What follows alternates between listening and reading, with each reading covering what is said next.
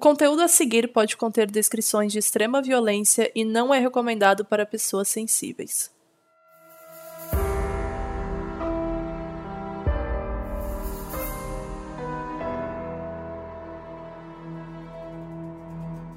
Oi Brasil, está começando o Modus Operandi, que é um novo podcast para falar de crimes. A gente já vai explicar melhor o que é o podcast. Eu sou a Carol Moreira. Eu sou a Mabê.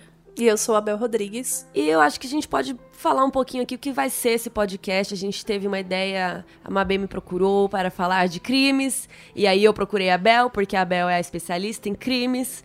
Ela, inclusive, estuda criminologia. Especialista em crimes é complicado. É, criminosa.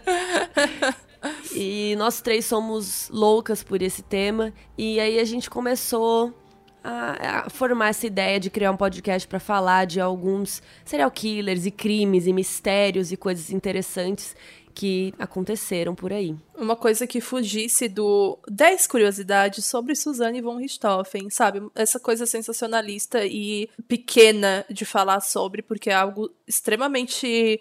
que diminui bastante, sabe? O impacto tanto de um crime é, numa sociedade, principalmente um crime que é um caso concreto e famoso, como o da Suzanne von Richthofen, que eu dei o exemplo, e também do, das pessoas que estudam isso, sabe? De especialistas, de psicólogos, criminólogos e advogados, todo mundo que está envolvido nisso porque acaba deixando esse debate meio raso, né? Raso, básico, e aí pessoas tentam refutar isso tudo com opinião, e aí sim começa todo aquele sensacionalismo que, enfim, a mídia já tá cansada de colocar, e pessoas que apoiam tudo que a mídia coloca. A gente teve um exemplo muito clássico agora, que foi nesse ano com o massacre de Suzano, de pessoas que queriam, no outro dia que eu fizesse um vídeo sobre, eu pensei, gente, que conteúdo vocês estão consumindo? Vocês já viram os vídeos mesmo? Vocês sabem do que a gente fala na internet? Porque esse tipo de conteúdo é, é raso, é pequeno, e é é até desrespeitoso com famílias, com as vítimas e com os estudiosos. Então a gente, a gente se juntou justamente para tentar tirar essa ideia de que, nossa, que fácil falar sobre isso, vamos é, botar aqui no Wikipedia e vamos falar aqui no nosso podcast. Não, né? Tanto que a gente procura muito mais embasamento sobre tudo e a gente comentou sobre até quando a gente foi falar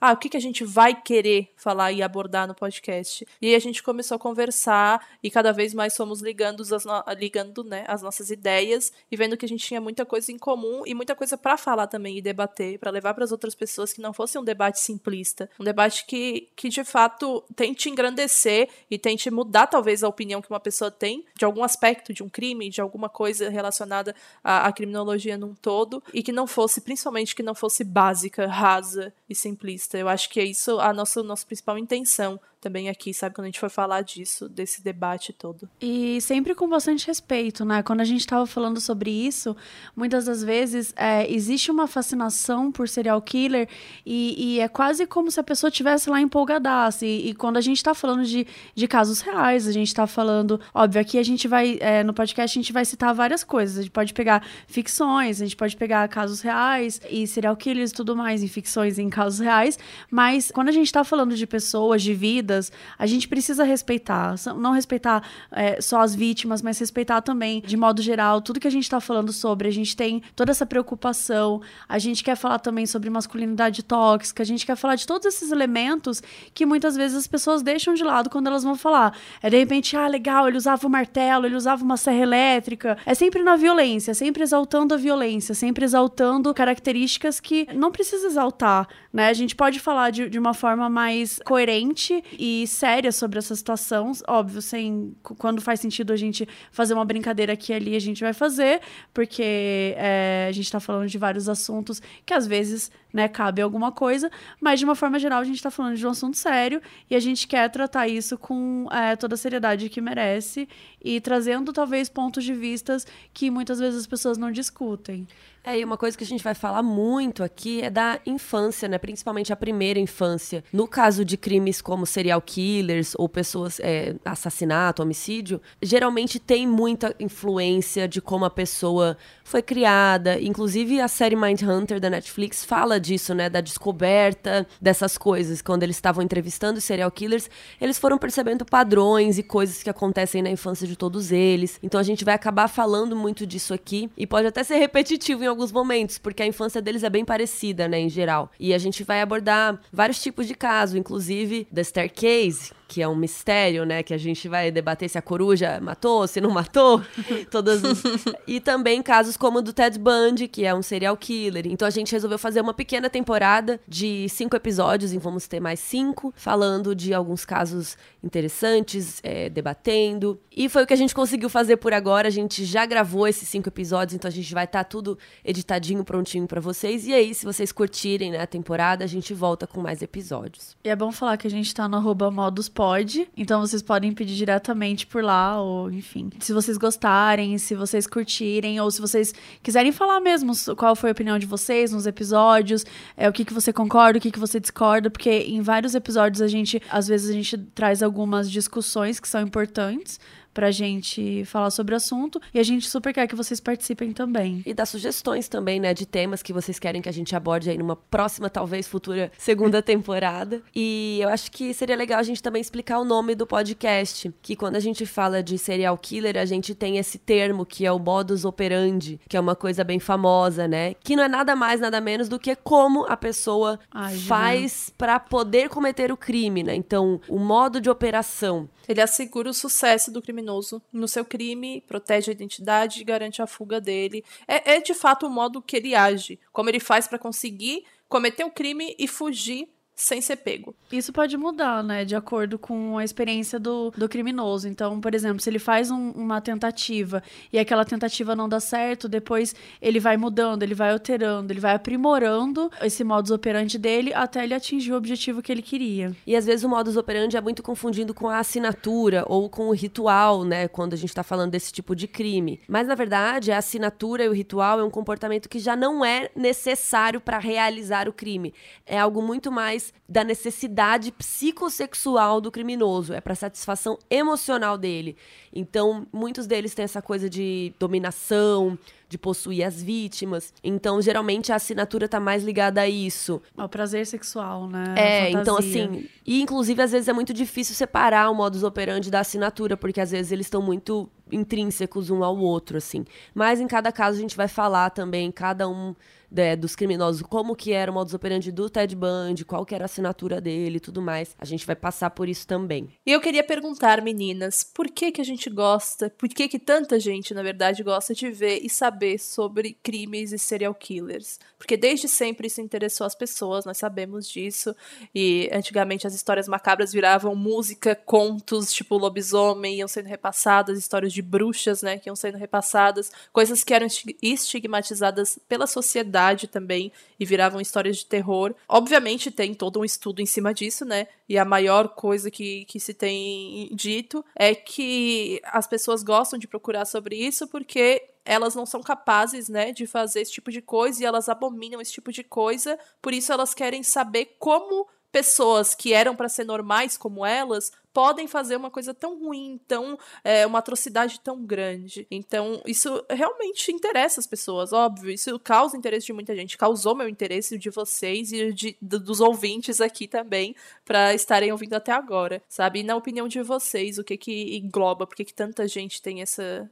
Não é, eu não gosto de usar o termo fascinação assim, mas por que, que as pessoas são tão é, fissuradas em querer saber mais sobre essas pessoas que são delinquentes da sociedade? Sociedade, falando de uma maneira super acadêmica. Acho que tem muito a ver com o que você falou mesmo, para mim, né? Pelo menos é, é tão, é, é tão longe. É, eu não consigo me imaginar cometendo nenhuma dessas atrocidades, então é tão longe de mim, é tão longe da minha personalidade, é tão longe da, da minha história que para mim é muito eu tenho a curiosidade de entender como aquilo de onde veio né? Por que, aquilo aconteceu como é que foi. Eu gosto também de sempre entender é, o contexto daquilo. Acho que é super importante que a gente vai também falar isso. O contexto social o contexto histórico o contexto racial todo, tem, tem vários tipos de contexto que são importantes em todas as, as, as histórias que a gente vai falar sobre. E às vezes parece que é uma coisa assim simples, mas quando você vai estudar as outras partes envolvidas, você começa a compreender por que, que aquela pessoa pensava daquele jeito, por que aquela pessoa chegou àquela situação, enfim. Então, é, a minha curiosidade, ela é a famosa curiosidade mórbida mesmo, de, nossa, como que essa pessoa teve, teve coragem disso? E também, quando a gente está falando de casos estranhos, é, é o fato de, de ter essa curiosidade, assim. Eu sou obcecada por teoria da conspiração. Uhum. Assim, eu adoro ler teorias da conspiração. Eu adoro. Eu acho. O homem foi a lua, Mabê? É, não, com certeza não, gente. É uma mentira. A lua é uma mentira. O homem é uma mentira. É, A Terra é Terra- plana. A Terra é plana, certeza. Ai, gente. Gente, acho que uma pessoa que fala que a Terra é plana. Nunca foi pro nunca- Japão pela Nunca esquerda. esteve assim, na então. Vila Madalena. Eu moro em Minas Gerais, sabe? Não dá pra terra ser plana. Eu moro, olha eu. Eu nasci em Minas Gerais, não dá pra terra ser plana.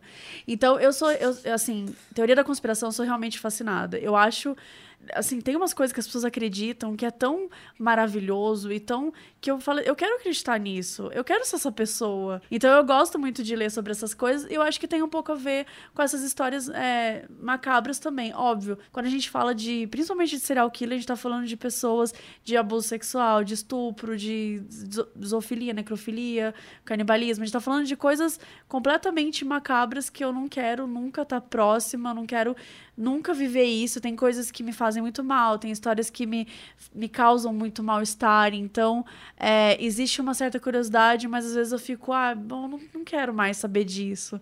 Então, acho que eu vivo nessa, nesse grande equilíbrio, principalmente quando a gente está escrevendo os roteiros pro episódio, é um grande equilíbrio entre. Talvez eu assista uns episódios de Modern Family aqui Depois. poder. me sabe? Talvez Ficar eu veja vídeos de gatinho durante 10 horas, talvez. Talvez eu veja comédias românticas extremamente clichês e muito ruins. Sim. Só pra dar uma equilibrada, né? Só, só pra dar aquela equilibrada. É, eu não sei por que exatamente, mas eu comecei a ter um fascínio também muito sobre, tipo, todo o processo da criminologia. Então, desde porque a infância da pessoa, então o psicológico, como que a pessoa foi criada, como que ela foi se desenvolvendo, porque aí até o, o crime também, aí vem a parte da polícia, que a gente ama assistir show de CSI, né, esses Nossa, eu amo programas. investigação. Investigação é uma parada muito legal também de assistir, porque a gente vai investigando junto. E eu acho que é uma coisa que, tipo, eu nunca vou ser da polícia, eu nunca vou ser investigadora.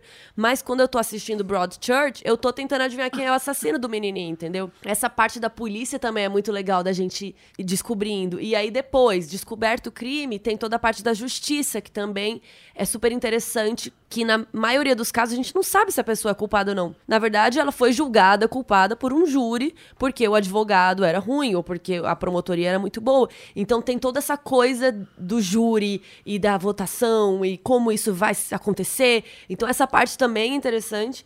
E pra mim é muito interessante também o sistema carcerário, que eu li quando eu era muito nova, meu pai tinha em casa o livro Estação Carandiru, do Dr. Drauzio Varela, que é uma pessoa que eu amo, é a melhor pessoa. Ele é a melhor pessoa. E eu amo esse livro, eu amo o filme Carandiru, e eu comecei a ficar viciada em coisas relacionadas a presídio e ao sistema carcerário, e tentar entender por que que as pessoas acham que se você ficar preso lá, você... tá rindo? Gente, desculpa rir, mas tem um sticker do, do WhatsApp que é a foto do, do Varela, do Drauzio Varela, e tá escrito assim: aí seus doentes, eu viciado nesse sticker. Me manda esse sticker, por Ele é favor. bom. E por favor, chame ele de Doutor Drauzio Varela, Nossa, você sim. respeita Eu ele. amo que a, a FIC, que é Dr. Áuzio Varela. Eu nunca vi. Mas enfim, eu comecei a ficar muito obcecada também por isso do sistema carcerário e essas pessoas e a sociedade que se forma dentro dos presídios também. Então assim, todo o sistema, então pra mim desde o comecinho até o fim, que é a pessoa ir presa, é muito interessante todas as partes desse processo, assim, todo pra mim. E eu não sei explicar exatamente o porquê, mas é, é, é como a Bel falou, é meio fascinante, né? Porque não é a nossa realidade. E também eu acho que tem aquela sensação de montanha russa, que tipo, por que, que a gente vai na montanha russa? Porque, o que, que a gente quer sentir? A gente quer sentir uma Você emoção. tem na cabeça, É. é. um negócio que vai te girar, que nem Total. um doido. Porque a gente quer sentir uma emoção que a gente não sente na nossa vida. E eu acho que talvez essa coisa do, da gente ficar fascinado, assim, por esse tipo de conteúdo também tem a ver com isso. Que a gente não vai sentir isso na nossa vida, então a gente quer sentir alguma emoção de lidar com isso, de ouvir a respeito da investigação, de tudo mais. Isso que você falou da investigação é muito. bateu muito para mim, porque talvez seja a parte que eu mais goste. Porque quando a gente vai olhar para isso é, de, né, separadamente, as pessoas são preconceituosas, as pessoas criam as suas verdades. Então, em muitos casos que a gente vai ver aqui, a polícia foi incompetente, né? Exatamente. Muitas vezes. O advogado, o juiz. Por quê? Porque eles já criaram, eles já pré-determinaram que aquela pessoa é, é, ela é culpada por causa disso, sabe? Não, não vai investigar, não vai a fundo, não vai, não vai entender. Isso para mim também é muito. Quando a gente olha é, de longe e, aliás, quando a gente olha de perto essas histórias e a gente vê vários casos, quando gente, sei lá, o Confessions Tapes, por exemplo, isso é, bi é uma série, gente, é uma série da Netflix. É da Netflix, da documental. Netflix, documental, que são pessoas filmadas é, assumindo crimes. E muitas delas assumiram crimes sendo inocentes. Então, assim, você, é, e pressão da polícia. Por pressão, por, é, porque elas não são elas não têm as ferramentas necessárias para lidar com aquela, com aquela situação. Às vezes, pessoas muito novas. A gente tem, enfim, inúmeras, inúmeras séries têm a ver com isso. É uma série que é muito perfeita, que é inacreditável, que tem muito a ver com isso, que é uma série muito boa, recomendo também, também da Netflix. Eu acho muito interessante essa parte, porque às vezes, às vezes não, é, a, a gente muitas, muitas vezes não, não tem essas ferramentas. Então, a gente não consegue lidar com essas coisas. Eu mesmo fico me perguntando como seria para mim ser acusada, como seria para mim lidar com essa situação. E, meu, eu sou super medrosa, sou super boba, sabe? Eu nem, nem foi... sabia dos meus direitos, é. assim, até, até ir atrás Gente, dica, nunca fale com a polícia sem um advogado. Nunca. Nunca faça teste de polígrafo. Nunca faça essas duas coisas, pelo amor de Deus. E você já foi da parte da queixa na polícia? Alguma Não. coisa assim? Já foi, Bel? Já. Não é bizarro? Porque parece que a é. pessoa. Eu acho assim, uma situação. Parece que a pessoa não tá acreditando. Eu acompanhei uma amiga e foi bem isso. Assim. É, parece que a pessoa não tá dando valor, parece que ele tá cagando uhum. pra você. Ai, é uma situação tão assim, tipo, parece que eu tenho que ficar provando pra ele. Tipo, cara, Sim. eu tô te falando que aconteceu isso. Ai, tem que ficar explicando. É uma situação muito estranha, assim. para mim foi, pelo menos. Imagina uhum. você tá sendo acusado e tentar, tipo, falar pra pessoa, não fiz, eu tava fazendo tal coisa. E até você provar isso, enfim, é Quando bem... você pode provar, né? Porque às vezes é, você às vezes não tá pode provar, às vezes você tava em Seu casa álibi, sozinho. estou em casa com meu cachorro. É, e, uhum. e, claro, hoje Óbvio que tá eu não falando... tiro o direito de, de desconfiar sabe? Tipo assim, você vai lá fazer um BO, vai denunciar alguma coisa, e aí a pessoa que tá te atendendo, né, seja, sei lá, um delegado, um policial, qualquer coisa, ele, um, um servidor público, ele chega e não acredita, de, assim, sabe? Como você falou, ele fica nessa de, tá, conte-me mais, sabe? Porque comigo também foi assim, eu fiquei um pouco traumatizada. E eu não tiro, não acho que, nossa, não é o direito dele desconfiar, porque realmente a gente precisa provar, né? E ele não pode assumir. É, só que é uma situação bizarra. Sim, mas. É... Não pode diminuir a palavra do outro. Aqui, né? É, aqui no Brasil é muito corriqueiro não ter é, servidores preparados para lidar com, esse, com os tipos de denúncia, sabe, que tem. E também então... o, que a, o que a Mabê falou, a gente também não tá preparado para lidar com isso. Tipo, eles vão fazendo mil perguntas e mil coisas é uma situação bem, bem louca mesmo. E desestimula. É, com a minha amiga foi esse caso. Ele fica, é, tipo, era um caso específico, não vou entrar em detalhes. Ainda bem que já tá tudo certo, mas a resposta do cara foi tipo, ah, isso não vai dar em nada. Eu até acredito em você, mas isso não vai dar em nada. Tipo, mano, não quero ouvir isso, sabe? Guarda pra você a sua opinião de merda. Uhum. Eu tô aqui denunciando uma parada. Tipo, lida, você pode não acreditar, mas assim, faz o que é preciso fazer com uma denúncia. Então, isso, isso é muito revoltante. Já que a gente tá falando de séries e coisas assim, eu queria conversar um pouquinho sobre quem somos nós, né? Por que, que a gente gosta desse, desse assunto e quais as séries favoritas de vocês de crimes, seja doc, seja ficção. Mabê, quem é a Mabê? Então, eu sou a Mabê, eu sou publicitária há mais de 10 anos e eu trabalho com entretenimento. Eu também escrevo, tô escrevendo um conto de terror, na verdade, um livro de terror no momento. Autora. É, autora. é, junto com a Bel, porque eu sei duas que... Autoras duas autoras aqui. Eu nunca vou escrever um livro, gente, porém, não espere. porém, ainda não publiquei nada, mas tamo aí. E eu gosto bastante de assistir, eu assisto muitas séries de, de, diversos temas e tal, mas falando especificamente dessa de gênero, acho que de, de série documental é, a minha favorita é Make a Murderer. A primeira temporada mais do que a segunda, mas a segunda também acho também considero boa. Acho que de séries eu iria para Una Bomber, que é ficção, né? Assim, baseado em fatos. Baseado em fatos. Eu gosto muito de American Crime Story do O.J. Simpson. Nossa, incrível. E gosto Tá bom, muito de chega. inacreditável. Já falou um monte. Não, deixa eu. E quem é a Bel? Bom, eu sou escritora, comunicóloga e especialista em criminologia. Tenho um canal no YouTube que eu falo majoritariamente de livros e de todo o universo do suspense, terror, evidenciando casos reais e buscando trazer esse debate sob viés criminológico, mas não tão academicista, deixando mais acessível mesmo, porque eu não gosto de falar palavras que as pessoas não entendem, sabe? Que a maioria das pessoas não entendem, então eu tento evitar. E eu sou fascinada pela comunicação humana, verbal e não verbal. E eu sempre li e consumi muito sobre isso, por isso que eu também me interesso sobre esse assunto. E infelizmente sou incapaz de escolher um livro favorito, fica entre A Sangue Frio, o Diário de Anne Frank e It. E a minha série favorita de ficção é Dexter e True Detective também, mas principalmente a primeira temporada de True Detective, porque assim, pra mim é perfeita. Nossa, é muito boa. E série documental, eu fico entre. Na verdade, a minha favorita é Making a Murderer, porque ela não tem defeito nenhum a primeira É temporada. muito boa. É muito boa. E eu também gosto muito de Mindhunter, a primeira. Mas ela é mais uma ficção baseada em fatos, em fatos né? Mas, assim, série realmente documental, documentáriozão mesmo, é Making a Murderer e eu gosto muito também de O.J. Made in America, que é um, um doc do O.J. Simpson de quatro horas e pouca, Acho que são da ESPN, horas, se não eu não me engano. Ah, eu não me lembro, mas É muita hora. É muito horas. bom, é muitas horas. Mas não, não dá pra saber que são tantas horas. Eu assisti tudo numa tarde, gente. É tipo muito assim, bom. surto. E agora, quem é Carol Moreira? Ah, Me obrigada. Qual o seu maior medo, Carol Moreira? Um medo, cair de moto e Serial ralar. killer. Cair de moto e se ralar. Ai, quem falou isso? Ah, Ludmilla, Ah, Ludmilla. perfeita. Muito bom. Eu sou formada em audiovisual, sou apresentadora, entrevistadora, tenho um canal no YouTube, eu falo bastante de filmes e séries. E eu sempre gostei muito, muito dessa, como eu disse, de todo esse processo, né? Desde CSI até o sistema carcerário e tudo mais, crimes, serial killers. Eu gosto muito mais de ler não ficção do que ficção. Então, assim, a maioria dos meus livros, assim, que eu gosto, realmente leio mesmo, é não ficção. E a maioria, pra piorar, de serial killer, crimes e tudo mais. É, o meu livro favorito é A Estação Carandiru, do Dallas Varela, nesse gênero. Eu já li, acho que umas 10 vezes, sem brincadeira. E como vocês já falaram Making a Murder, eu vou falar uma outra série de doc que eu gosto muito, que é The Jinx, que é da Nossa, tá HBO. na minha lista há muito tempo. Você nunca Meu viu? Deus. Tá na minha lista há muito tempo. Gente, pelo amor de Deus. É o Making a Murderer ao contrário. Porque Making a Murderer, pra quem não assistiu, é uma série que mostra.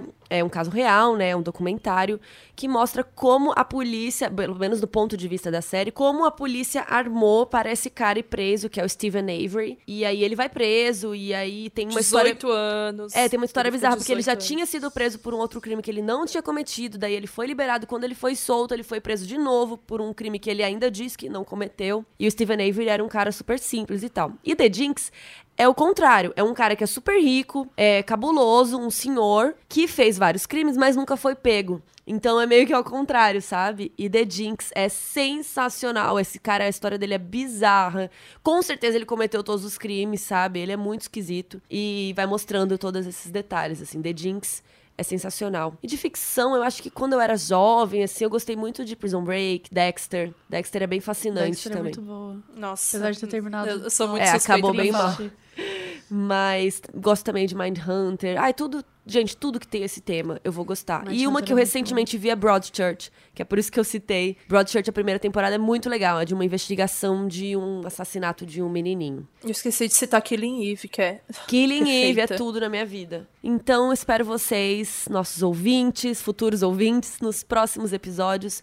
O primeiro, posso contar? Qual é o Pode. primeiro? O primeiro vai ser deixa. sobre o Ted Bundy, que é um serial killer muito famoso, talvez o mais famoso de todos os tempos, não sei. Se E não é o mais, tá no top. ali, Tá, três. top five. Meu Tá no top É. o Modus Operandi vai sair toda quarta-feira, até acabarem os, os episódios que a gente já gravou. A gente espera muito que vocês gostem. Entre lá nas nossas redes sociais, Modus Pod, tem no Instagram e tem no Twitter. E espero vocês em breve. Um beijo. Tchau. Um beijo, gente. Espero que vocês gostem. Modus Operandi é escrito e apresentado por Bel Rodrigues, Mabê Bonafé e eu mesma, Carol Moreira. Esse episódio foi editado por Carolina Romano e revisado por mim. Nossa música foi criada por Leandro Neco e Léo Braga. A identidade visual foi criada por Banjo e quem cuida das nossas redes sociais é a Mabê.